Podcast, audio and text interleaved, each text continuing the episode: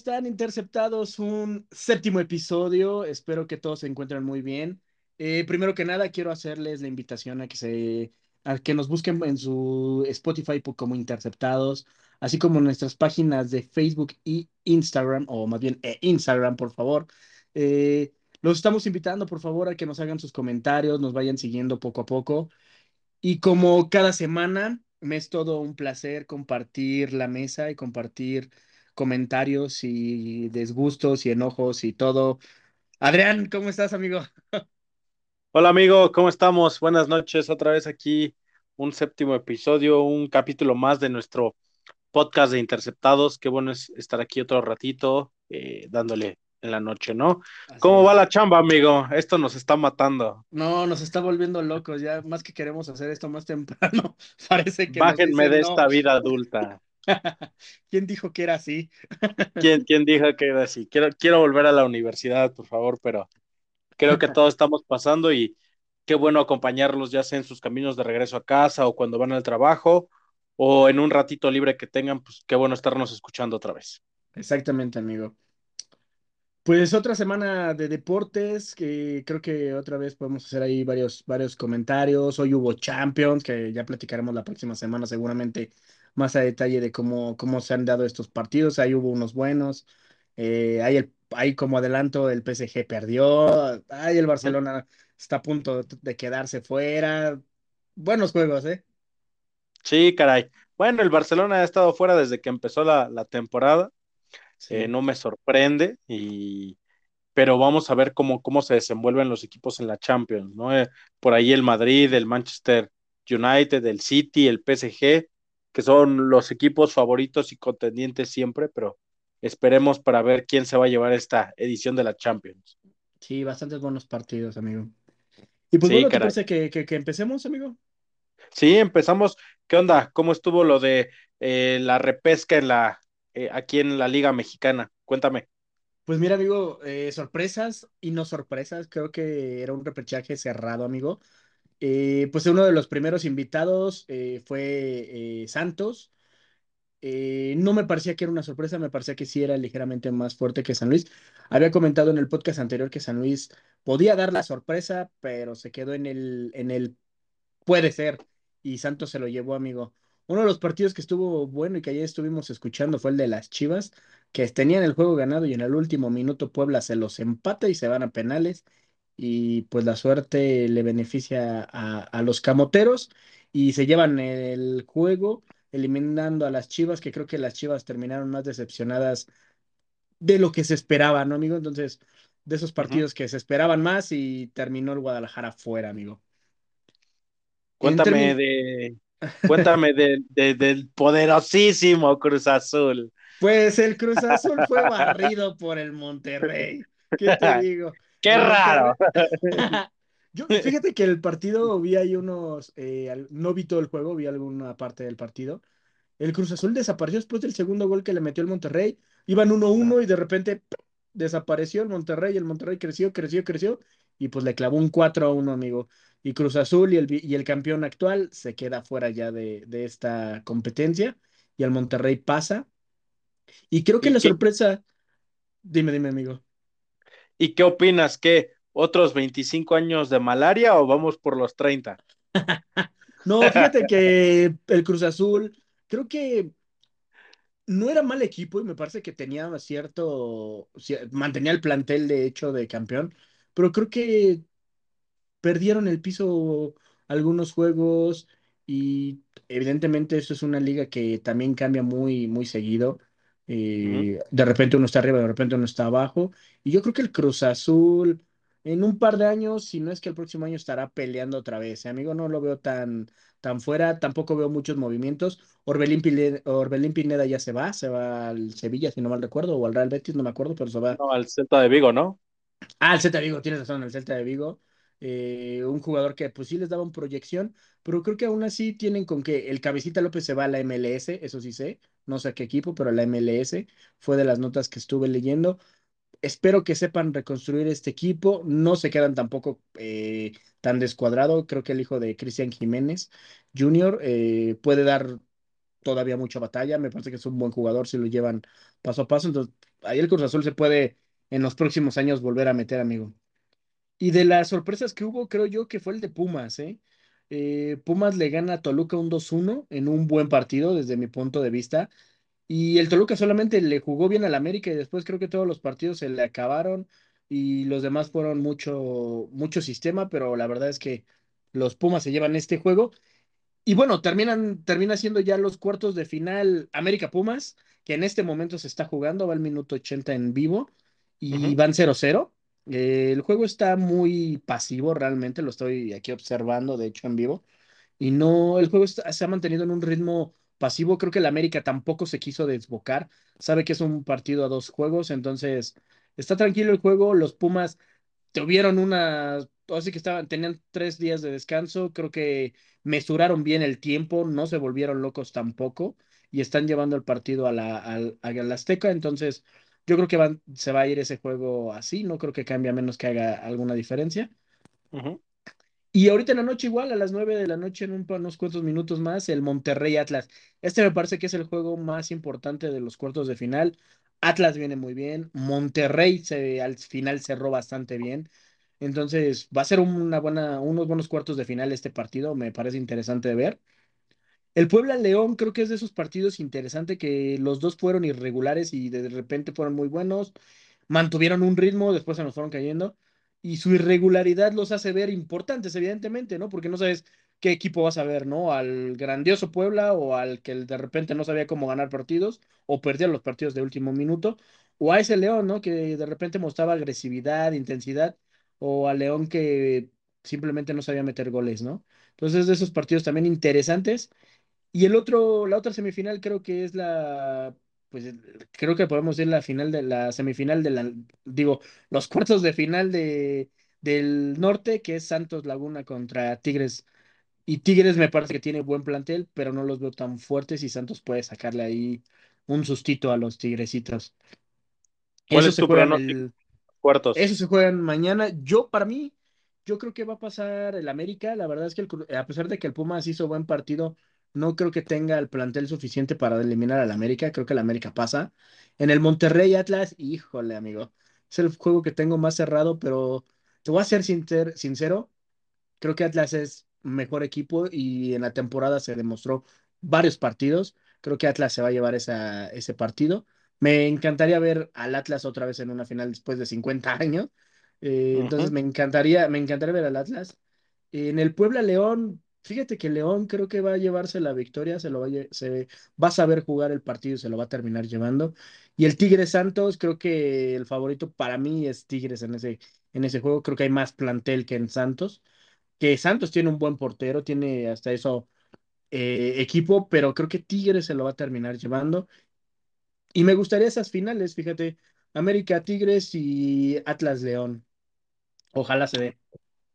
Ojalá, sí, se suenan bastante interesante los pronósticos, ¿no? Pero bueno, Sí, este fútbol mexicano que como dices bien, siempre ha sido muy cambiante, siempre ha sido muy diverso y parece ser que esperas que salga uno campeón y termina siendo otro muy diferente, ¿no? exactamente, amigo. Y cuéntame, amigo, ¿cómo estuvo la Fórmula Uno tercer, tercera carrera consecutiva eh, después de la, de la que hubo aquí en México? ¿Qué tal, qué tal allá en Qatar ahora?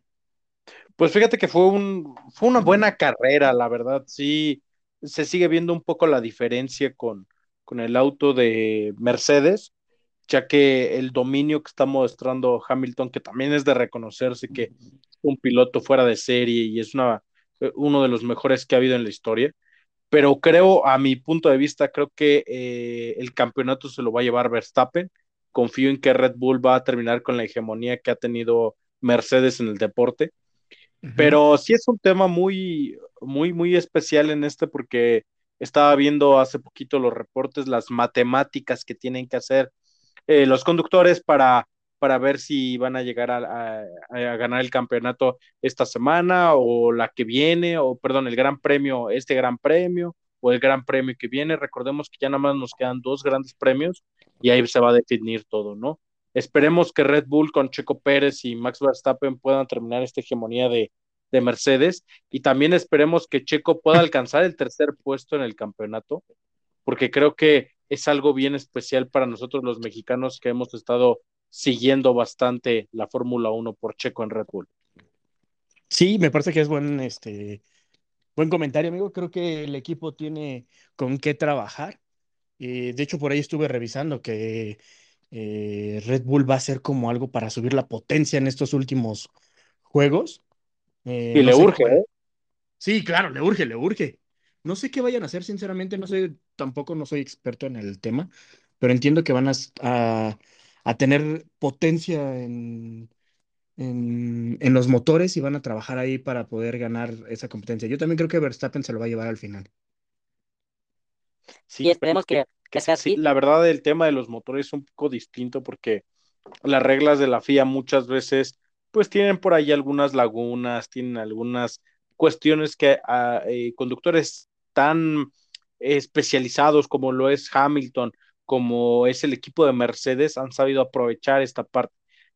Sí te puedo decir que muchas veces se ha visto la mano de la FIA beneficiando mucho la parte de Mercedes, que esperemos que el siguiente año con los nuevos monoplaza, con las nuevas este, consideraciones técnicas y con la parte de que eh, todos quieren competir ya, ¿no? O sea, McLaren quiere regresar. Mercedes no quiere soltar su hegemonía, Red Bull viene por atrás ya pegando muy fuerte, Ferrari con lo que era con Schumacher, entonces sí queremos ver una Fórmula 1 más competitiva, que no solamente sea de uno o dos pilotos, sino que sea para para que esté muy abierta y que cualquiera pueda ganar, ¿no? No, no solamente por los incidentes como los choques o los toques o etcétera, etcétera, sino que cualquiera de los conductores con un buen automóvil, con un buen motor, puede llegar a, ponerse en la primer plaza y darnos grandes premios muy interesantes. Y creo que va a haber un buen cierre estas dos últimas carreras que, se viene. Y, creo que tienes muy buen comentario, amigo, porque de hecho me enseñabas el fin de semana pasado los nuevos monoplazas para el próximo año, la tecnología que van a trabajar. Creo que sí van a ser una mejora muy grande eh, la FIA y va, va a mejorar mucho la competencia, que al final de cuentas es eso, ¿no? Una competencia y que sea más cerrada la competencia lo va a hacer mucho más visible, si lo es, mucho más. Sí, claro, esperemos que así sea la Fórmula 1 y esperemos eh, contar con la oportunidad de el siguiente año estar ahí en vivo, ver la Fórmula 1 en el Autódromo Hermano Rodríguez y vivirla, porque pues sí, nos tocó parte de lo que fue en reforma, pero nada como vivir una carrera completa de unas 78 vueltas y estar a la expectativa. La verdad, sí es una de las cosas que, que, que me llaman más la atención y pues esperemos que el próximo año se nos haga y poder estar ahí en el Gran Premio de México. Ojalá que sí, amigo, que sea eh, voz de profeta. ¿Verdad que sí? Bueno, vámonos a arrancar con lo, con lo nos interesa, con lo que hace el fuego. Me, arranco de una vez para, para, sacar mi ira y mi frustración. O nos, vamos primero con, con, los juegos que también son el fin de semana por, por las derrotas que, que, hubo. Yo creo que también estuvo por ahí, hay algunas derrotas que considerar, Green Bay, eh, los, los Bills de Buffalo, por ahí también la parte de que Pittsburgh perdió de último momento, lo ya mencionado con los Vaqueros de Dallas, volvieron a blanquear a Atlanta. Creo que sí hay muchos partidos por ahí que sí podríamos ir analizando, pero vámonos con uno de los más importantes. ¿Qué te parece el debut? Lo que pasó con Jonathan Taylor, que muy impresionante el corredor, la verdad. Pero, ¿qué opinas de que Buffalo se esté cayendo a pedazos? Híjole, amigo, no sé si Buffalo se está cayendo a pedazos o más bien ha sido una temporada tan complicada que si sabes jugarle y moverle a las piezas de ajedrez, anda sacando sorpresas. Porque la verdad es que Buffalo no trae mal plantel. O sea, me parece que en nombres es muy fuerte, tiene talento, pero creo que han perdido el piso igual que otros equipos. O más bien, ya la competencia se está haciendo muy corta, amigo. O sea, ya cualquiera te puede sacar el juego. E Indianapolis viene semana a semana teniendo mejores juegos, amigo. Ya viene con tres, tres, juegos seguidos sin perder Indianápolis, metiendo alrededor de 30 puntos en, en un promedio en aproximación. Y la verdad, lo que está haciendo ese pinche corredor, Jonathan Taylor, es magia. Aprendió la línea a trabajar y crearle huecos, a hacer los bloqueos y está aprovechándolo en su máximo Jonathan Taylor y está acarreando como loco. Este partido fueron cinco touchdowns de él, amigo. Cuatro por carrera y uno por pase. O sea, eso no pasa tan fácil en NFL. Buffalo me parece que tiene una defensa muy buena y como dices, quizás se está cayendo pedazos, pero no diría que se está, em, ¿cómo diría? Destruyendo. Es más bien, ya le encontraron la forma de cómo ganarle y cómo ganar juego a juego. Sí, yo creo que hay que resaltar lo hecho por este corredor. Eh, algo muy sorprendente que creo que eh, por ahí leí en la mañana que ya está liderando las votaciones para el Pro Bowl. Así es. Eh, muy sorprendente esa parte porque creo que por fin los Indianapolis se están encontrando su identidad y la están encontrando con el corredor a base de carreras, a base de juego, porque no es la primera vez que tiene una semana tan explosiva, ¿no? De tantas yardas, a lo veces, pero sí muy explosiva la, la, semana.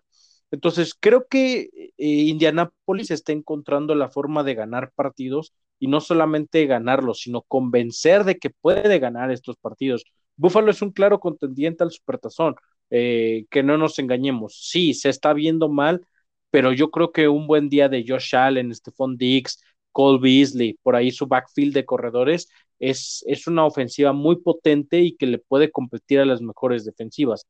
Pero si nos estamos poniendo de que hay algún jugador que esté teniendo una temporada muy buena, tiene que ser Jonathan Taylor de, de los Indianapolis Colts, que están reviviendo esa parte y creo que en parte también le está reviviendo la carrera a Carson Wentz, porque Wentz por fin tiene a alguien, una válvula de seguridad que si no sabe a quién lanzarlo puede encontrar a él y que también tiene eh, esa como eh, esa certeza de que va a estar ahí para, para él, ¿no?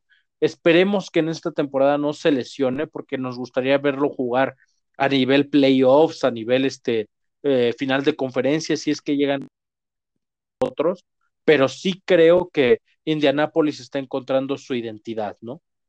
Yo, yo creo que Indianápolis, amigo, está haciendo lo que normalmente veníamos platicando, de hecho, está agarrando confianza y camino en el momento exacto, ¿no? En estos momentos donde tienes que aprender a ganar para meterte de lleno.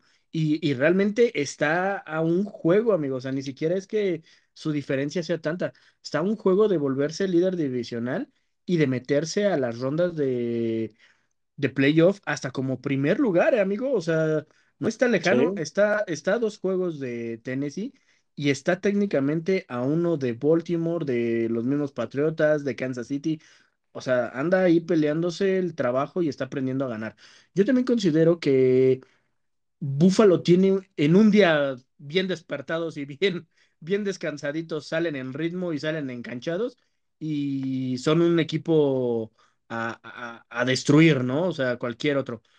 Pero creo que Buffalo todavía no encuentra esa esencia que parecía. Por ahí también en las noticias que estuve escuchando, y de hecho estoy leyendo en este momento también, eh, ya están dudando hasta de la calidad de Allen, de Allen. O sea, que realmente sea su coreback, este, franquicia. No sé si lo están crucificando mucho para lo que está sucediendo, o tú sí de plano crees que ya Josh Allen ya fue lo que dio y ya no va a haber más de él. No, yo creo que Josh Allen sí es el coreback franquicia y es más, yo creo que la mayoría de los equipos quisieran tener a alguien como Josh Allen. Josh Allen con una eh, ofensiva, con una línea ofensiva estable, con un ataque terrestre bien diseñado, puede hacer cualquier cosa. Eh, por aire es muy bueno, eh, con los corredores es muy bueno, pero también tiene el talento para correr, para cargar el balón, para llevarlo, para hacer una anotación él mismo. Yo creo que esta parte en Búfalo están cayendo mucho también en las decisiones de cómo se mandan las jugadas.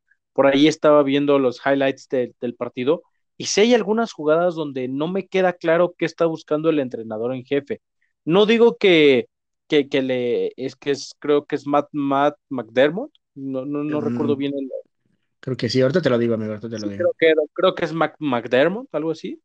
Y eh, creo que está cometiendo errores con esta parte, porque también algo que ayudó mucho a Josh Allen a, a irse superando es que el sistema ofensivo no lo complicaban tanto, sino que era, un sistema ofensivo simple, básico, pero muy, muy rendidor. Tienes buenos receptores, es la verdad. Stephon Dix este, es un receptor élite. Eh, Cole Beasley cumple con la parte y por ahí tienes una ala cerrada buena. Entonces, creo que debe de encontrar el balance los, los, los Bills de Buffalo para encontrar la forma de ganar estos partidos. Yo espero que Buffalo dé el salto de calidad en estas semanas y que se empiece a considerar como era el favorito de la americana después de los jefes de Kansas City, que la verdad, este, muchos podrán decir, llevamos tres juegos este, ganados y es algo que vamos a platicar ahorita un poco más adelante, pero creo que los jefes aún todavía no me convencen y espero que de Buffalo den ese salto de calidad. Sí, se llama Sean McDemon, amigo, y está desde el 2017 como entrenador de los Búfalos. Ya tiene un ratito, ¿eh? Ya también no, no es que ya tenga poquito o que no tenga el sistema. Y, yo, yo creo que también está empezando a cometer errores, ¿eh? Como entrenador se está queriendo como engolosinar o comer el, el campo sabiendo el talento que tiene, pero no lo está mesurando para saber ganar. Claro. Pero ¿qué tal, amigo? Vámonos con el siguiente. Vámonos con el Houston. Houston sorprendió porque era de los equipos o el peor de la liga, si es que podíamos ponerlo en el camino o el que más mal se veía. Digo, estaba, estaba Detroit, pero Houston era de esos mismos equipos que no traían nada, que se veían muy mal y que, que semana a semana se veían cayendo. Venían de un descanso y le van y le meten un susto a, Tennessee. Sí, este, creo que, híjole, eh, la parte de los Tejanos, creo que es la parte donde dices, ese es un equipo con corazón, porque ya no tienen nada, o sea, ellos ya no tienen nada que perder. La temporada, la verdad es que está perdida, ellos están pensando quizá en unas selecciones altas de, de draft, pero los jugadores no bajaron los brazos, aplausos para Tyron Taylor, un coreback que la verdad no ha encontrado la regularidad como quisiera en la NFL, pero creo que él es el que se ha echado más que nada el equipo al hombro de, Houston, ahora que tienen tantos problemas como por ejemplo lo que pasó con su ex entrenador en jefe que deshizo el equipo, que se deshizo de Andrea Hopkins, que por ahí hubo unos cambios que parecía que que no beneficiaban para nada a los Tejanos, pero creo que el equipo de Tejanos, a pesar de todos los problemas, háblese lesiones, háblese de eh, malas decisiones en la, en la zona del, de las personas de oficina, háblese de Dishon Watson, toda esta parte, creo que lo que necesita Houston es alguien que tenga el corazón y que quiera jugar, ¿no? Porque muchas veces dicen, no, pues nosotros cobramos nuestro sueldo y tan tan, pero necesitas a alguien que sí le quiera meter corazón, como lo es Tyron Taylor, que sabe perfectamente que el tren de las oportunidades en la NFL es muy corto, entonces lo tienes que aprovechar al máximo y él lo está aprovechando al máximo. Creo que Tennessee por ahí entró muy confiado, entró muy, muy con la cabeza de yo soy el favorito de la americana eh, hoy por hoy y los Tejanos les dieron una buena bofetada de realidad a, Tennessee que en esta liga no puedes jugar confiados, tienes que ir con todo todos los partidos. Estoy totalmente de acuerdo, amigo. Yo creo que sí fue un bofetadón de realidad para Tennessee. Yo creo que se creían también ya los mejores de la, de la americana y Houston vino a enseñarles que, pues no, que este juego, que era lo que comentábamos nuevamente, ¿no? Ahora sí que es muy repetitivo. Y sabes llevar un juego y terminas ganándolo al mejor, aunque sea el mejor sembrado y que parezca que es el campeón de campeones ya, ¿cuál? O sea, les están poniendo unos estatequietos los equipos que parecían ser débiles, ¿no? Me sorprende mucho ese regreso de Taylor porque eh, lamentablemente no ha tenido la temporada que él hubiera querido, le estaban dando la confianza. y había, había arrancado bien, de hecho el triunfo que tiene Houston es con él y este segundo que vuelven a tener nuevamente es con él. Y yo creo que como dices, mucho corazón, que los touchdowns fueron por carrera del mismo Taylor, ni siquiera fue un paso, una carrera de, del equipo. Obviamente como equipo va, va trabajando, pero él es el que hace los dos touchdowns de, la, de la semana y lo demás son eh, patadas, realmente no hay, no hay más estadística, de hecho. Entonces, creo yo que también ese regreso, Taylor supo llevar bien y tomó, está tomando con buena confianza su ofensiva. Creo que lo quieren, creo que lo cuidan eh, que se vio otra cara totalmente de Houston esta semana. Y Tennessee, yo creo que esa pérdida de Henry les va a pesar. Y les va a pesar en el sentido de que era su caballito de batalla, y yo lo de hecho lo comento y lo reitero, me parece que Hill era el jugador más débil de ese equipo.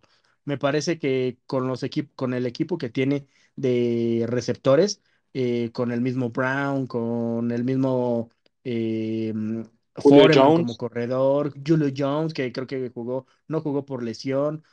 Ti- Tiene, de, de las opciones que tenía para, para jugar, creo que él era el más débil realmente y se está viendo.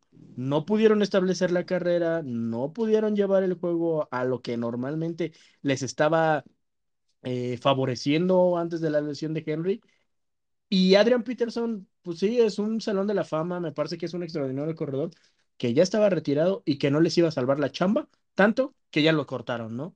Entonces, yo sinceramente veo que Tennessee sin Henry les va a pesar los siguientes partidos que vienen. Ya lo iremos platicando pronóstico pronóstico y semana a semana, pero yo creo que Tennessee se va a caer. Yo no veo que Tennessee pueda aguantarles porque si teniéndolo al principio y no llevando el sistema que estaban llevando hasta esos, hasta, hasta que Henry se lesiona, les estaba costando, amigo, yo creo que sin él les va a pesar todavía más.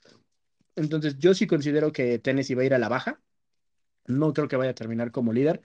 Quizás se va a meter por ahí, pero no, no sé si le vaya a alcanzar al final. Y Houston, como dices, creo que va más por corazón que por otra cosa. Y si Taylor mantiene, puede ser un equipo incómodo de ganar semana a semana. Sí, claro, como te explico, creo que ellos, los Tejanos, al final de cuentas ya no tienen nada que perder. Y cuando te enfrentas a un equipo que ya nadie, nada tiene que perder, te puede enseñar dos caras. Una, jugar sin corazón y perder el juego por paliza. U otra, meterte presión y hasta sacarte el juego como fue esta semana contra los Titanes de Tennessee. Hay que ver cómo se va a desarrollar porque también es una parte de lo que va a ser la novela de Houston la siguiente temporada. ¿Qué va a pasar con Deshaun Watson? Eh, ¿Tomarías otro coreback en primera ronda? Eh, ¿Qué va a pasar con ellos realmente? Para, porque ellos ya tienen que empezar a, a pensar a, a, futuro, hacia la siguiente temporada, porque creo que las cosas no le han salido bien a Houston. Entonces, hay que pensar si Taylor es tu coreback que te va a aguantar unos dos o tres años más o si vas a agarrar un coreback en primera ronda y lo vas a desarrollar. Es muchas cosas que va a tener que pensar eh, Houston esta, esta, este receso de temporada y para analizar la siguiente temporada, ¿no? Así es, de hecho, de esos datos que estoy revisando, amigo, Indianapolis es el que le puede quitar el lugar a Tennessee, es de la misma eh, división. Y yo sí creo que Indianapolis se ve mejor que Tennessee en este momento, evidentemente, porque esto es de momentos, lo sabemos perfectamente. Y en este momento, Tennessee, y, digo, Indianapolis podría darle la vuelta a Tennessee y quitarle ese liderato. Pero ¿no crees que le podría pasar lo mismo que a los Titanes si por una penosa situación llegaran a perder a Jonathan Taylor? Yo creo que eso es interesante de ver, amigo. Yo creo que eso debe de trabajarlo más Indianapolis, de cerrar y cuidar a su corredor un poco más. Porque también están haciéndolo como Tennessee, utilizarlo de caballito de batalla y va a llegar a una defensa que pueda tronar a tu corredor. Yo creo que si le pasa eso, esta división va a estar divertida porque está Houston y Jacksonville, que ninguno de los dos va a poder lograr hacer mucho esta temporada, lamentablemente. Y la pelea va a estar entre ellos dos al final. Sí, claro, yo estoy muy, muy de acuerdo en esa parte. Espero que eh, Jonathan Taylor sí nos dure hasta los playoffs y lo podamos ver en, esa, en esas instancias, ¿no? Ojalá que sí. Pero, sí, ojalá que sí, ojalá y que sea uno de los caballitos de batalla ahí para la americana. Así es. ¿Qué ya, entonces? Desahógate, desahógate. No, tú y yo, tú y yo no hemos podido discutir a gusto este juego. Desahógate.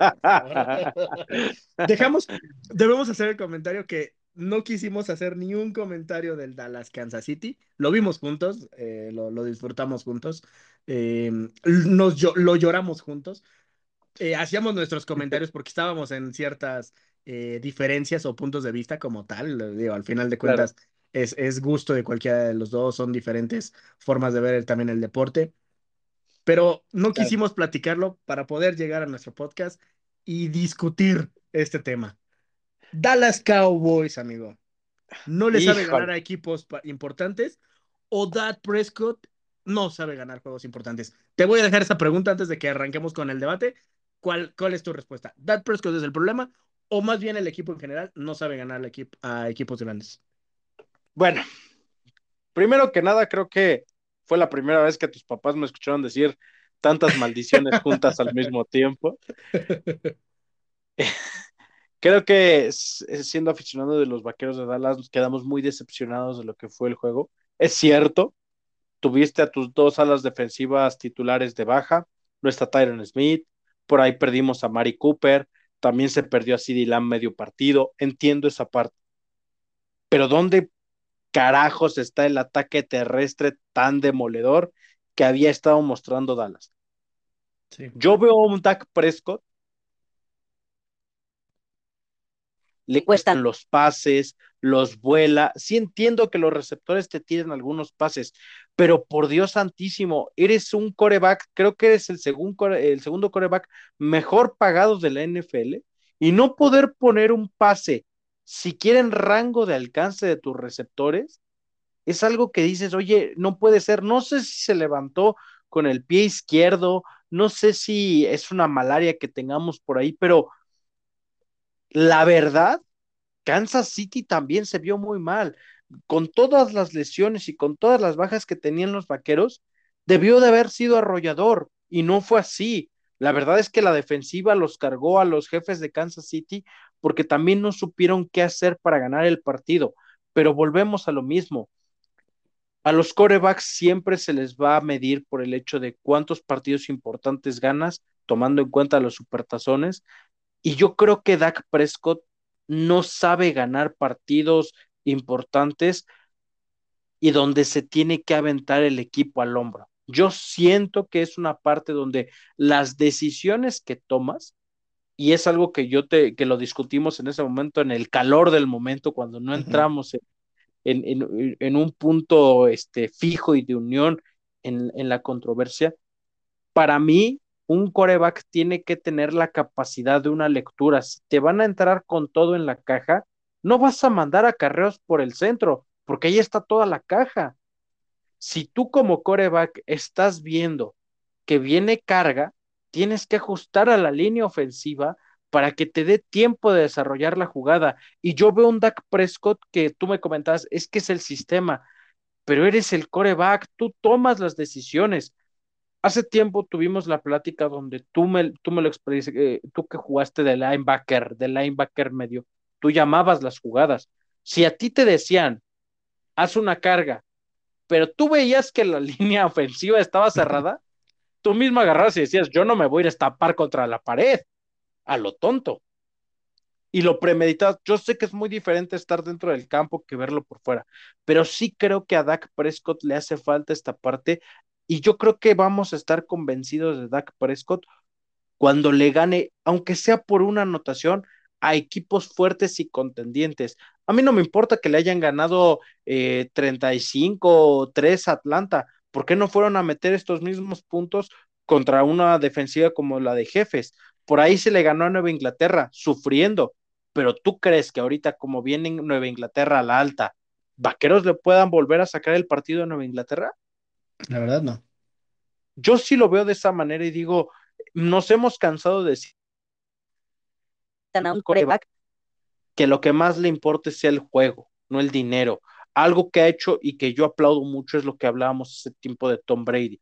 Tom Brady prefiere cobrar un salario menor y llenarse sus bolsillos con patrocinios, porque obviamente los patrocinadores se quieren ir con los campeones y él ha sido campeón de Supertazón, pero al, al tener el salario tan bajo, te da la oportunidad de rodearte de mucho talento. El año que viene, a Dallas le va a impactar durísimo el tope salarial con Dak Prescott y nos va a poner una cuestión donde vas a tener que elegir defensiva, ofensiva, cuáles son las piezas sí, cuáles son las piezas no. Vimos a un Cedric Wilson y a un Noah Brown que no pueden aspirar a ser receptor dos o tres porque tiran balones, porque les cuesta mucho. Vimos que sí, la defensiva, que pensamos que la defensiva de los vaqueros iba a ser la débil, cargó por un buen rato a los vaqueros. Pero es frustrante ver a un coreback sin idea de cómo hacer su chamba. Y así estamos perdidos. Pues mira, respondiendo a la misma pregunta, yo creo que Dad Prescott se nubló solo. Mm, yo decía que el sistema no era el correcto y lo sigo confirmando.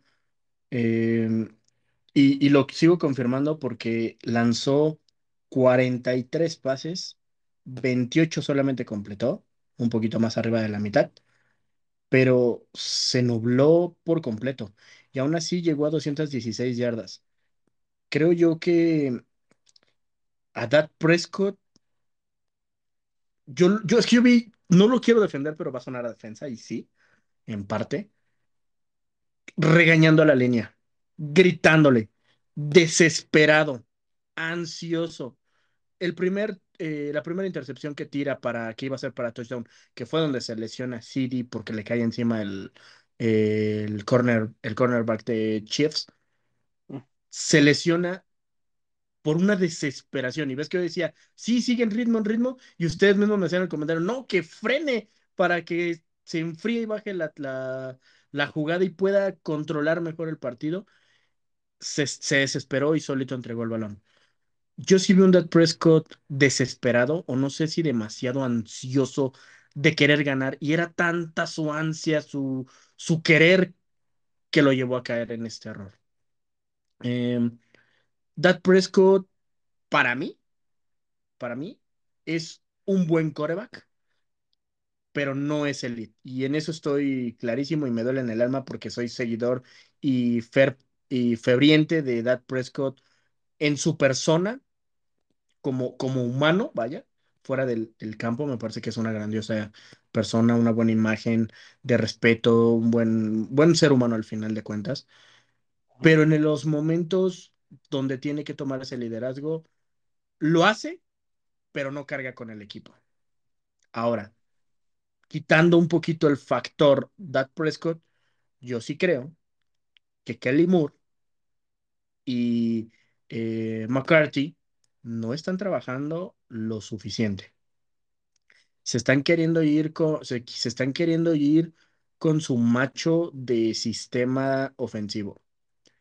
Eh, venía viendo dos, tres juegos atrás en estos días, me aventé ahí unos highlights de diferentes partidos que Dallas ha tenido. Entre esos está el de Denver. Y el otro que vi fue el de Minnesota cuando Dak Prescott no juega. Y uh -huh. era, eran, era Dallas, Dallas contra Minnesota sin Dak Prescott supo controlar y equilibrar el juego.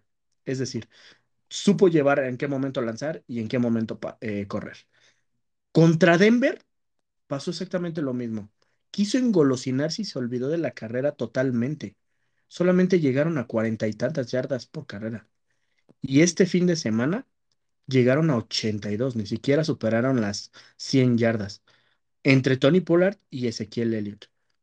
Creo yo que los vaqueros de Dallas vuelve, vuelven a tener una derrota en el tiempo perfecto para aprender qué no tienen que hacer. Ya con dos, con tres derrotas en realidad, con tres derrotas, pero la primera fue muy temprana. Pero con estas dos últimas que han pasado, yo sí creo que los vaqueros de Dallas, si no aprenden de sus errores,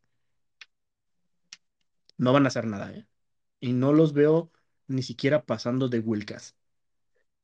Pero no nos vendas humo, Miki. Bájate del barco de, de, los vaqueros, bájate ya de ese barco donde parece ser que siempre nos quedamos en la línea y parece ser que somos, decir así, somos el Cruz Azul de la NFL. Sí. que hemos segundeado bien, o sea, algo que es bien desesperante de los vaqueros es la parte donde eh, nos, nos animan, nos dan la esperanza, ese desesperanzas, por favor. No, nos, nos dan esperanzas, pero también como aficionados tenemos que ser críticos con el equipo y saber que muchas personas dicen, no, es que no, no se bajan del barco y todo esto.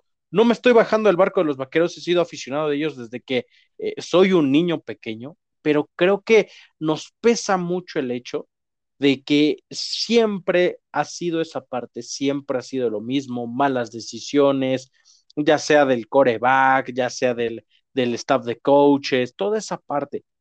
A mi gusto, a mi forma de ver las cosas, Dallas eh, necesita un cambio de mentalidad completamente. Dejen Total. de llamarse el equipo de América, dejen de llamarse Sí, los sí. contendientes del Este. Necesitan un plantón bien para que se den cuenta que la NFL necesitas, para llamarte un equipo de América, necesitas ganar campeonatos ya.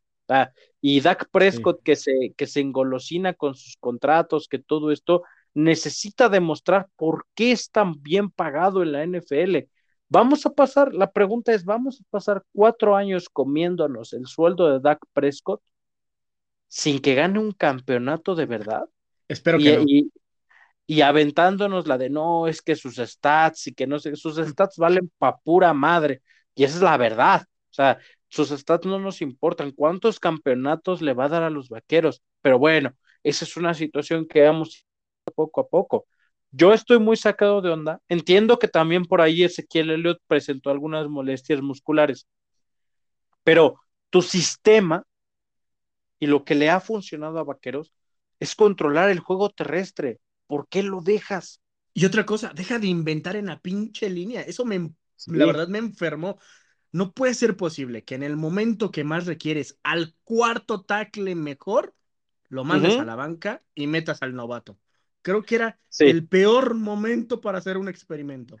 Y lo peor de Solamente- todo es, sí, claro, o solamente sea, era estoy- para limpiar castigos y solamente tuviste dos menos que todos los juegos anteriores. Deja de inventar, que es la parte que yo me quiero enfocar en la parte del coacheo. Deja de inventar lo que no tienes que inventar y juega con lo que tienes. Tienes dos potenciales de corredores muy chingones. Úsalos, cánsate de usarlos y le vas a dar tranquilidad a Prescott. Prescott no se puede cargar el equipo, pero me queda claro que como equipo, tres sí pueden hacer la diferencia y se llama Ezequiel Elliott, Tony Pollard y Dak Prescott. Y todavía le sumo que a pesar de que, como dices, no, no tuvieron a dos receptores importantes como es Cooper y como fue Siri por todo, casi tres cuartos de, no, dos cuartos completos de, de partido, tienes que meter a tu equipo y concentrarte en lo que tienes que estar y ponerte en los pies y decirte, estoy en este momento, estoy jugando y en este momento voy a hacer esto y esto y esto. Y no funciona, va de nuevo, pero en el mismo tiempo del partido. No ponerte a experimentar en los pinches entrenamientos y no perder partidos donde tienes que demostrar quiénes son los vaqueros de Dallas. En eso estoy totalmente de acuerdo. ¿eh? Yo creo que Dallas sí va a tener que modificar mucho de sus expectativas, porque sí es cierto, o sea, la este es una de las divisiones más débiles de la NFL, pero cuidado, porque ahí se te vienen las águilas, ahí Así se te vienen los gigantes, también por ahí Washington, que pueden dar sorpresas, y que si al final se complica, yo, después de ver este partido, no veo cómo los vaqueros se puedan meter a aduanas como la de los empacadores, como la de los, los Rams, como la de Tampa Bay otra vez, que a pesar que Tampa Bay no está jugando a su 100% de capacidad, yo no veo a los vaqueros hacer ese, ese tipo de hazañas ahorita. Mira, Y yo, yo, yo tengo un comentario, incluyendo estos equipos que estás mencionando, todos han tenido un ligero declive, todos, ¿eh? Todos se han llevado un sustito, no han tenido la temporada que muchos deseaban, tanto que las apuestas hoy en Las Vegas dice que quienes llegan al Super Bowl es Kansas City Tampa Bay. Y sinceramente, lo que habíamos visto de Kansas City y lo que hemos venido viendo, porque la defensa de los Vaqueros de Dallas, que no es la mejor, le sacó el juego, la verdad, a los Vaqueros de Dallas en muchos aspectos de, de jugadas, de, de momentos, la presión que le pusieron a, mismo Mahomes, cómo le interceptaron a Mahomes. Entonces, Mahomes, esto quiere decir que su tendencia realmente sigue como en esa, más o menos, que no es el mismo que veníamos viendo anteriormente. Y, y por esa misma razón, no tiro a los vaqueros de Dallas al, al 100%, pero me queda claro que si no saben ganar, no hay por dónde. Me queda claro que la aduana de Green Bay te va a pesar hasta la madre. ¿Por qué? Porque tienes pasado que no te limpias porque Green Bay ha eliminado y porque ir a jugar a Lambo es una congeladora que realmente enfría partidos en su 100%. Y que con Tampa Bay, Tom Brady es Tom Brady, lo vean por donde le vean, si es el mejor, no es el mejor, veas por donde veas Tom Brady. Y los Arizona Cardinals están prefiriendo perder ciertos partidos para que regrese su, sus titulares y volver a arrancar. Los Rams creo que es el único equipo que puede estar y puede ser el incómodo como, como eh, porque pues los Arizona vienen bastante bien. Pero de ahí en fuera, si, como tú mismo lo dices, si los vaqueros de Dallas no vuelven a apretar el acelerador, ahí viene Filadelfia, está a dos juegos de ti y se te vienen todos los juegos divisionales, porque literal solo has jugado dos, uno contra Filadelfia y uno contra Gigantes, ambos ganados, pero el Filadelfia que hoy vemos es totalmente diferente a contra el que nos enfrentamos en las, en las semanas anteriores. Y los New York Giants que quieren responder que ahora ya corrieron a Garrett. Vamos a ver qué pasa con los gigantes y de plano caen o se recuperan. Y que Washington sabe meter las manos. No es un rival fácil.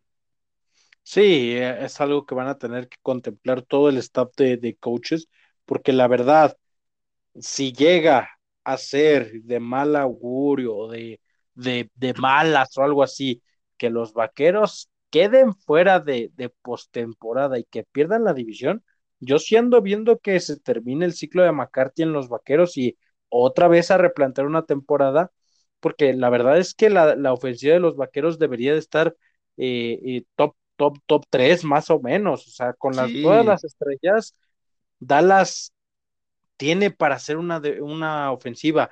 Eh, también la defensiva por ahí hay, hay, muchas cosas muy buenas, no solamente son cosas malas. El novato eh, Micah Parsons es, es, una bestia, el muchacho es, es muy, muy bueno, pero él no puede hacer todo, él no puede sí. cargar y la, la defensiva que sabemos que es uno de nuestros puntos débiles, no puedes estar permitiéndote series de tres jugadas y para afuera y cansarlos, sabiendo que la defensiva a lo mejor está jugando a un, a un ritmo donde impulsos, ¿no? O sea, como que dame chance de descansar para que te aguante otro impulso y, y aguantemos.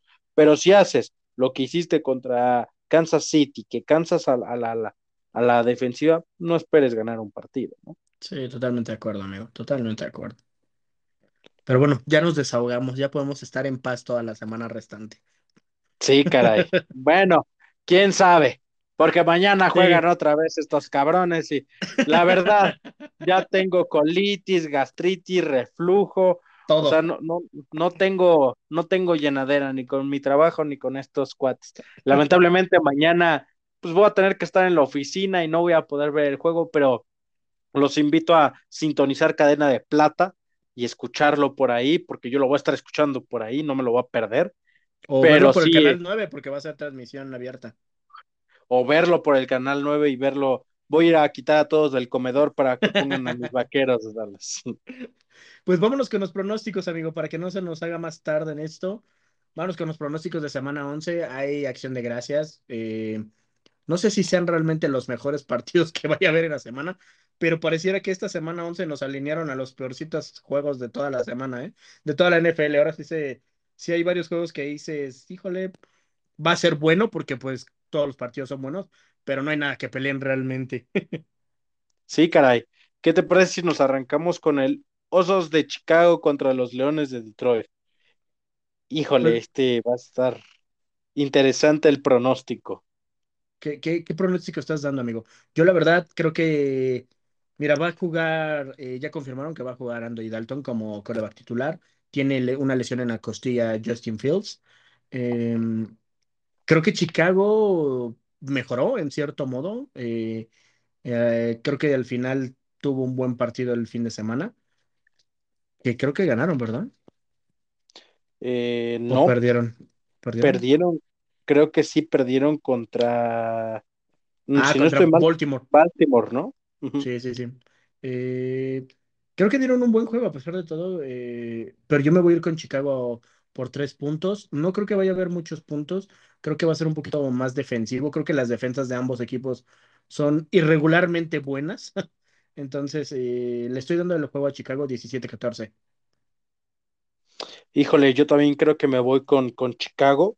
Creo que por ahí. Bueno, no, mira, me voy a ir con los Leones. Tienen que ganar en acción de eh, en día de acción de gracias. Creo que es hora de que se destape la malaria porque simple y sencillamente no juega el Chapulín Colorado de, de Jared Goff. Por ahí va a estar fuera por una lesión. Así es. Y creo que por ahí puede encontrar, porque la verdad es que, como te decía, ¿no? Las oportunidades de la NFL son pocas.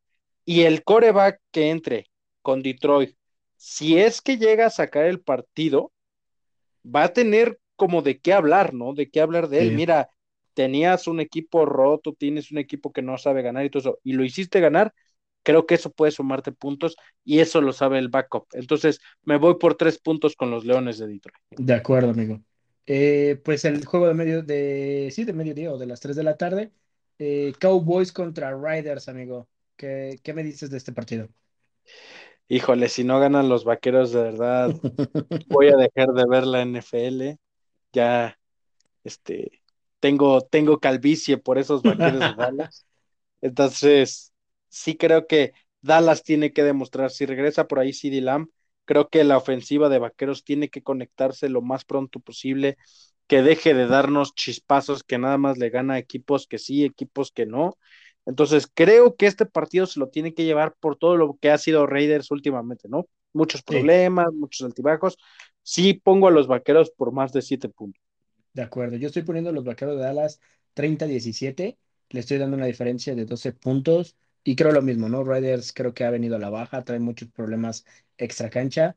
Y Dallas Cowboys tiene que, pues si ya tienes que desquitarte con alguien que sea contra los Riders, ¿no? Sí, claro. ¿Qué tal el juego Nos de la noche, amigo? Ujú. Híjole, el Búfalo Santos.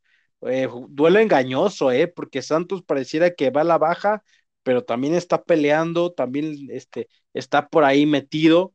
Y Búfalo que pues es un enigma, ¿no? O sea, pareciera que iba a ganar fácil, perdió y ahorita se enfrenta contra unos Saints que no se dejan de nadie. Y creo que este partido va a estar muy bueno de jueves. Sí, Yo siento que para mí va a ganar, espero que gane Búfalo ok. pero sí lo estoy poniendo para que, para que los Bills de Buffalo ganen por, por siete puntos. Fíjate, yo también estoy poniendo una diferencia de 8, 31-23. Eh, creo que va a ser un juego interesante, engañoso, como dices, porque la defensa de Nueva Orleans eh, no es tan mala en cierto modo.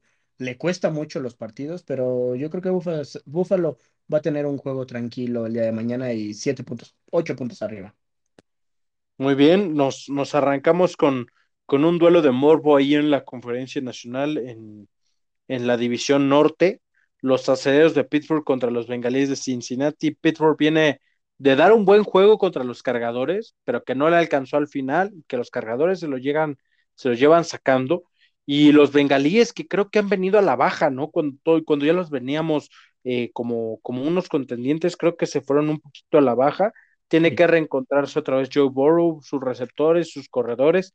Sí han estado un poquito sufriendo por ahí con las lesiones, pero creo que tienen que encontrar su, su mejor versión ahorita que ya se viene casi casi el cierre de, de, la temporada para intentar colarse por ahí a playoffs. Así que mi pronóstico es que gana, le ganan los bengalíes. Ganan los bengalíes. Ganan los bengalíes. ¿Por cuánto, amigo? Por siete puntos. Siete puntos, ok.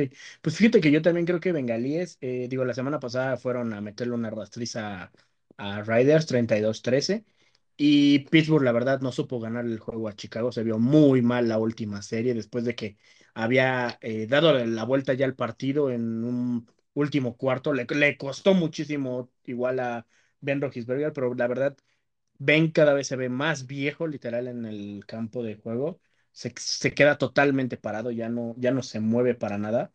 Y yo también se lo voy a dar a Bengalíes 31-24, igual es una diferencia de 7 puntos, amigo. Muy bien, nos vamos con el. Este va a ser un juegazo si es que las ofensivas salen con todo.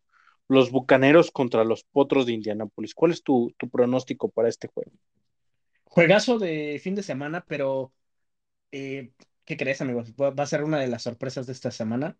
Se lo va a llevar Indianápolis. Yo creo que Indianápolis se lo va a llevar por diferencia de 4 puntos. Estoy poniendo un 31-27, favor Indianápolis.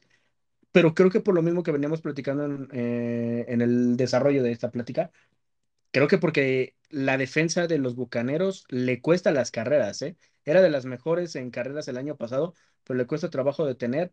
Carson Wentz, como dijimos, no se está viendo mal, está viéndose mejor. Obviamente, si no le cargas todo el equipo, se siente tranquilo y puede lanzar tranquilamente. Y Tampa Bay, a pesar de que le fue a meter también una paliza a los gigantes, Bucaneros también había sufrido, ha sufrido bastantes partidos. De hecho, la semana antepasada perdió contra Washington. Entonces, yo sí creo que Indianapolis se lo va a poder llevar, amigo.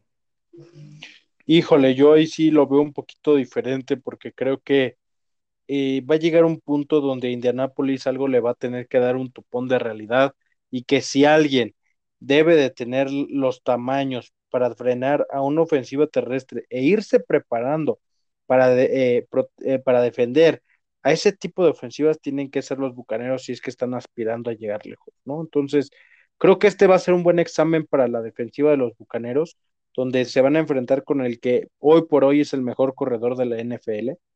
Y yo sí veo que este, los bucaneros van a sacar el juego por tres puntos. Ok, amigo. ¿Qué tal ves el Jets Houston? Híjole, duelo muy engañoso. sí. Por ahí, porque Houston ya perdió sus titulares, por ahí Joe Flaco y Mike White están en lista COVID, si no estoy mal. Sí, así es. Este, van, a, van a ingresar en este, en este juego. No sé quién vaya a jugar, creo que va a jugar por ahí Johnson, que era su tercer coreback. Sí. Y yo creo que por ahí puede haber una sorpresilla de, de, de los Jets, aunque Taylor con los jugando con Houston, creo que se ve muy bien y parece que cuando juega Taylor no extrañan por ahí a Dishon Watson. Está echando el equipo. Pero aún así me voy por los, con los Jets por siete puntos. Con los Jets por siete puntos. Quizás más por la diferencia de que no conocen al coreback, amigo. Sí, yo creo que más que nada por eso. Por ahí también perdieron a, a Carter, su corredor, que estaba teniendo buena temporada, pero sí creo que, que, le van a dar una dimensión diferente al juego los Jets, entonces creo que deberían de ganar este partido. Yo me voy con Houston, amigo, voy por hasta diferencia de 16, se lo estoy dando, 28-14, eh, pero, pero porque los Jets ya se me están desmoronando, creo que tantas lesiones, tanto cambio tampoco es bueno, no sé, sinceramente creo que no conocemos mucho a su nuevo, a su cuarto ya, este, coreback de la temporada, no sé si puedan realmente resistirle, y Houston creo yo que con el regreso de Taylor, el manejo de juego, creo que se lo va a terminar llevando Houston 28-14, amigo. Ok, suena bien este para un juego de que de 12 del mediodía, ¿no? Sí, así es, es el de mediodía. Bueno, con otro juego de Enigma, las Panteras de Carolina de Cam Newton contra los Delfines de Tuatago Bailoa. ¿Cómo ves este partido? ¿A quién se lo vas a dar? Yo se lo doy a Miami, amigo. Creo que se ha visto mejor Miami las últimas semanas. De hecho, pues le ganaron a, a Baltimore. La semana pasada le ganan a Jets. Tua se ha visto mucho mejor a pesar de que su sistema de carrera no funciona, porque la verdad no saben correr los delfines. Y Carolina simplemente tuvo un buen partido contra Arizona y la semana pasada simplemente pues desaparecieron, ya que pusieron como titular oficial a, a Cam Newton. Washington le ganó, le ganó bien, no fue fácil, pues le ganó bien.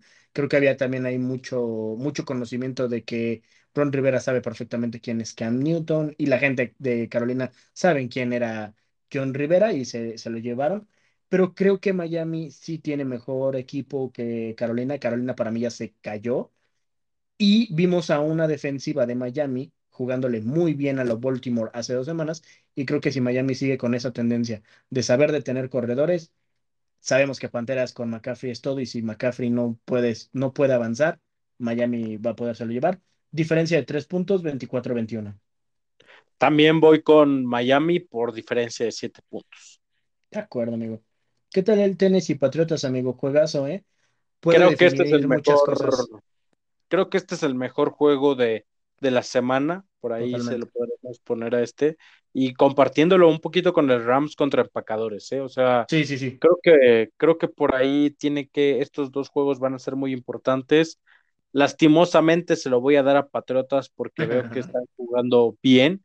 Creo que están haciendo bien las cosas y Mac Jones está viendo muy cómodo con su sistema ofensivo Creo que por ahí San Panchito se está dando de topes en la pared por haberlo dejado pasar en el draft y irse con Trey Lance. Entonces sí creo que, que Patriotas se va a llevar el juego por una diferencia de siete puntos. Muy bien, amigo. Pues mira, en Tennessee viene de una derrota y Patriotas viene de una blanqueada. Y sinceramente se han visto a la alza, han ido poquito a poquito. Bel Belichick sigue siendo un maestro en, en sus equipos. Y yo le estoy dando una diferencia de 6 puntos, 31-24, favor Patriotas. Muy bien, arráncate con el Águilas Gigantes.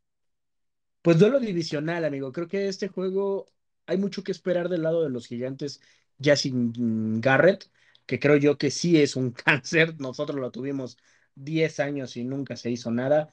Creo que los gigantes también se vieron muy, muy mal, a pesar de que ya, ya regresó Barkley de su lesión y la verdad se vieron mal. Solamente le duraron dos cuartos y después desapareció los gigantes contra Tampa Bay.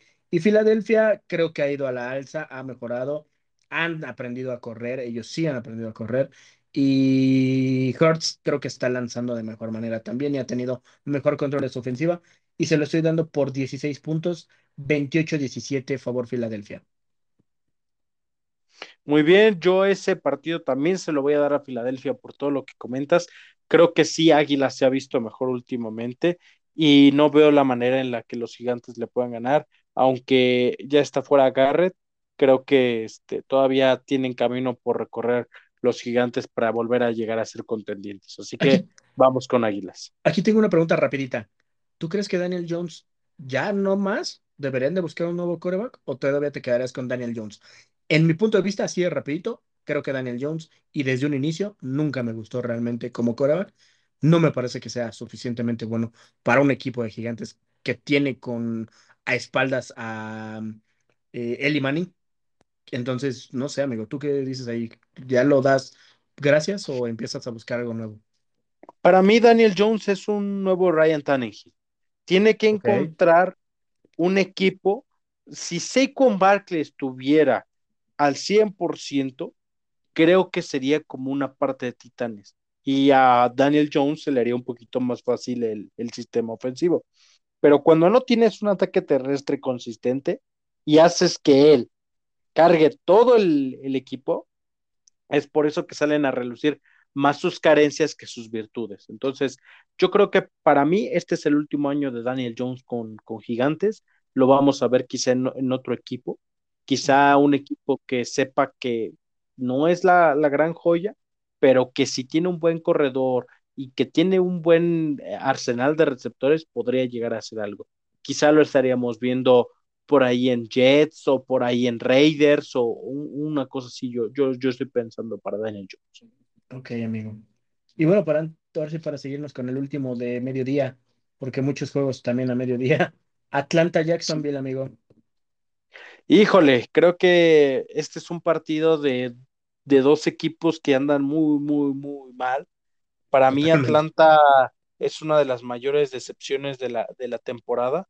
Creo que todos estamos conscientes de que hay algunas limitaciones para, para los, los equipos, pero no puedes llevarte dos juegos con, con nada más tres puntos, ¿no? O sea, nada más han Sí, metido tres puntos en dos juegos y es algo que, que sí pesa mucho en la moral. Por ahí que, que ya estén sentando a Matt Ryan y estén sacando a George Rosen, te habla mucho de lo que, de lo que está viviendo Atlanta. Por ahí también podría ser el último año de Matt Ryan con Atlanta y que Atlanta se la juegue por un coreback en primera ronda o desarrollar a George Rosen, pero lo veo muy complicado esa parte. Entonces, voy a poner el triunfo de Jaguares por siete puntos. muy bien, amigo. Yo fíjate que se lo estoy dando a Atlanta por una razón. Eh, los últimos dos partidos, desde el juego de Dallas y el juego de Patriotas, no contaron con el corredor, corredor, ala cerrada, receptor, coreback, todo, eh, Patterson. Y va a regresar esta semana, ya entrenó full otra vez. Creo yo que puede ser un revulsivo para, para Atlanta. No creo que vayan a hacer algo más en la temporada, sinceramente. Y Jacksonville le cuesta todavía, la verdad, los partidos.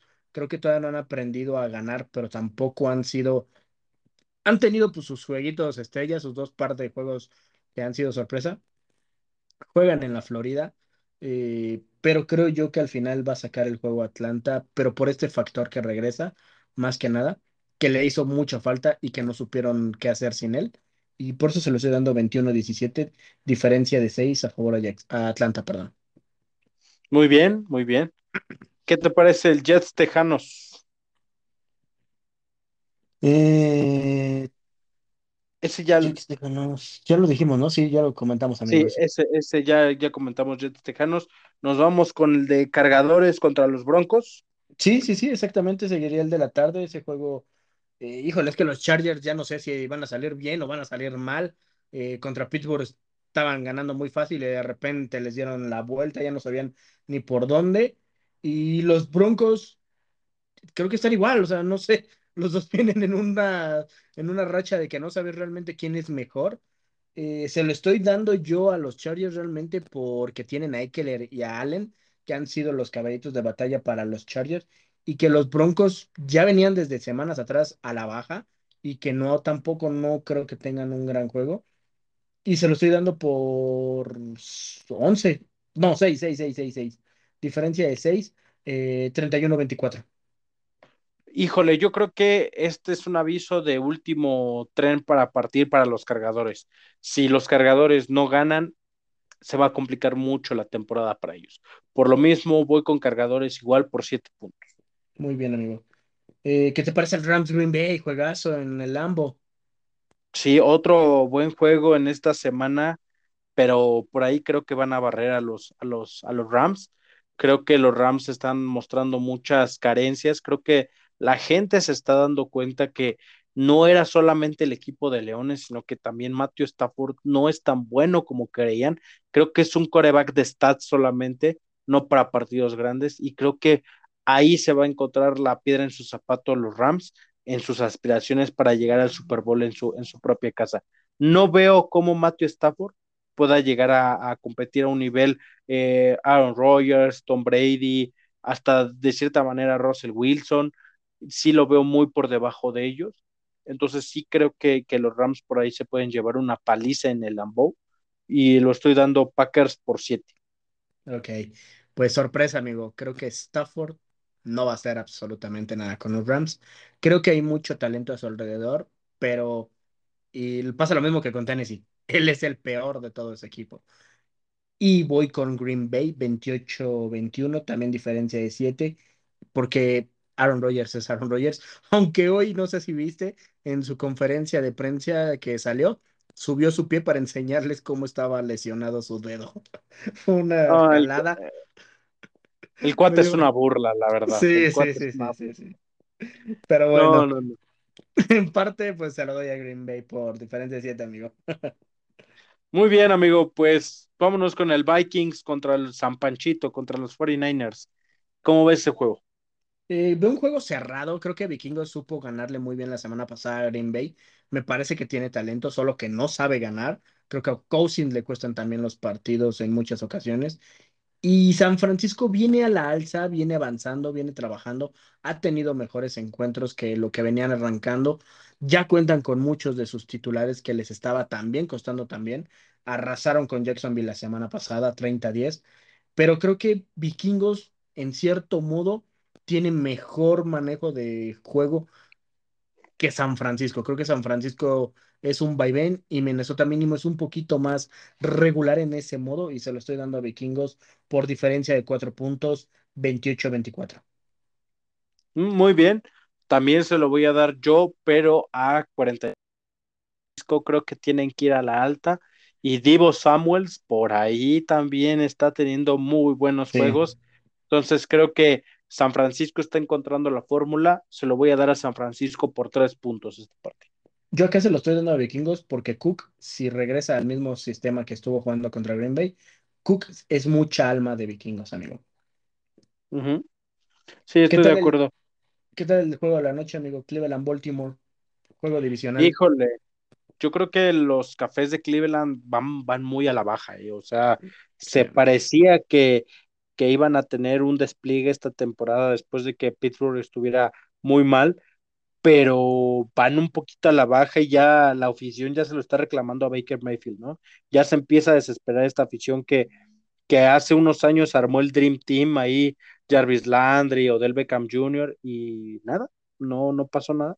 Entonces, creo que Cleveland ya se le fue el tren esta temporada. Sí creo que podría sacar uno que otro partido, pero yo ya no lo veo compitiendo eh, eh, este, en, la, en la conferencia americana, ¿no?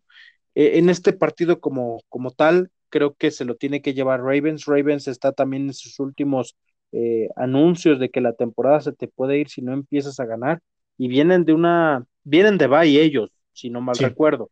Sí, amigo. Pero vienen de una derrota muy dura contra lo que fue Miami. Yo creo que por ahí va a estar un buen, un buen partido, va a estar muy cerrado, pero a, los cafés les cuesta mucho no jugar sin sus dos corredores eh, titulares, ¿no? ¿Qué crees? Esta vez viene... Baltimore le ganó a Chicago 16-13. Ah, sí, tienes toda la razón, sí, cierto, fue, fue un, un, un ganar medio extraño porque ganaron de último momento y un juego medio raro. Se lo vamos a dar a, Baltimore por siete puntos contra los Cafés. Yo también se lo voy a dar a Baltimore, 24-17, creo que las mismas razones que tú estás comentando. Es el último jalón de estirones para Ravens o el último jalón para Cleveland, pero creo que Cleveland va más que a la baja y los Ravens ya recuperaron la victoria, les costó muchísimo, pero yo creo que también Ravens va, va a regresar a la senda y va a terminar de asegurarse esa división. Muy bien, y entonces nos vamos con el último juego de la semana, Seattle en Washington. Creo que es uno de los juegos de, lunes por la noche más flojitos por ahí, pero ¿qué me cuentas de este juego? Sí, creo que también es un juego flojón, no me parece que sea muy espectacular para un partido de lunes, eh, pero bueno, todo podemos pasar, ¿no? Todo, ahora últimamente todo puede pasar. Yo la verdad creo que Russell Wilson está teniendo una temporada muy triste, lamentablemente. Creo que ha sido la peor de toda su historia. Creo que solamente una vez mientras él tenía el control no habían entrado a playoff y esta posiblemente sea la segunda, si no es que es la segunda. Eh, y Washington ha venido, creo que a la alza en cierto modo, ha, sabido ganar, le ganó a Tampa Bay, la semana pasada también eh, ganó, entonces yo creo que Washington va a llevarse esta noche. Creo que mientras. Ah, viene del descanso, creo. Ah, no, sí, le ganó a, Panteras. Este, yo creo que Washington se lo va a llevar 24-20, amigo. diferencia de 4. Yo creo que esperaron mucho en regresar a Russell Wilson. Creo que no sé si jugando y ese ha sido un sello característico de Wilson. Regresar aunque esté lesionado y creo que ya va a empezar a pasar mucha factura. Entonces, igual se lo voy a dar a Washington por 7 puntos. Muy bien, amigo. Pues, amigo, terminamos por esta semana una vez más. ¿Qué más decirte que muchísimas gracias por tu compañía, amigo, como cada semana? Sí, nos volvemos a, escuchar otra vez en, este séptimo episodio. Creo que va a ser una, una semana muy interesante. Por ahí lo comentaste, hubo Champions League, por ahí van a estar los juegos de, del Thanksgiving, van a estar los juegos de fin de semana. Creo que también esta fin de semana se decide lo que son los cuartos de final, ¿no? Así es, amigo, juegan sábado y domingo. Así es. Se juega sábado y domingo la, la Liga MX y creo que vamos a tener también mucho deporte, no va a haber Fórmula 1, pero vamos a esperar cómo va a terminar estos grandes premios y yo creo que eh, vamos a tener mucho que comentar la siguiente semana, ¿no? Así es, amigo, como cada fin de semana. Y recordarles eh, a todos que por favor eh, nos sigan por nuestra página de Facebook, Interceptados, nuestra, página, nuestra página en Instagram, igualmente Interceptados, y nuestro correo electrónico interceptadosport.gmail.com. Eh, que nos sigan, amigo, para que nos vayan haciendo sus comentarios eh, andamos ahí planeando ahí algunas ideas para, las, para el episodio número 10, hacer un poquito más de interacción con ustedes. Así que esperamos sus comentarios ahí, que nos estén diciendo qué les parece. Quizás también tienen ideas de lo que nosotros hemos estado comentando, que ahí nos lo hagan saber y ya lo estaremos comentando en el podcast, amigo.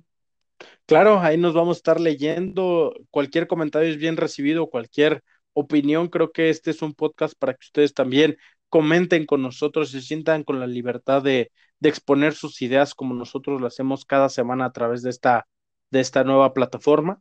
Y nada más que invitarlos nuevamente, como bien dices, a que se unan a nosotros en nuestras redes sociales, nos pueden seguir en Instagram, nos pueden seguir en Facebook, nos pueden escuchar, mandarnos un correo, una señal de humo, No les dejo mi número de teléfono porque ya tengo muchos contactos, pero nos podemos escuchar por todos lados.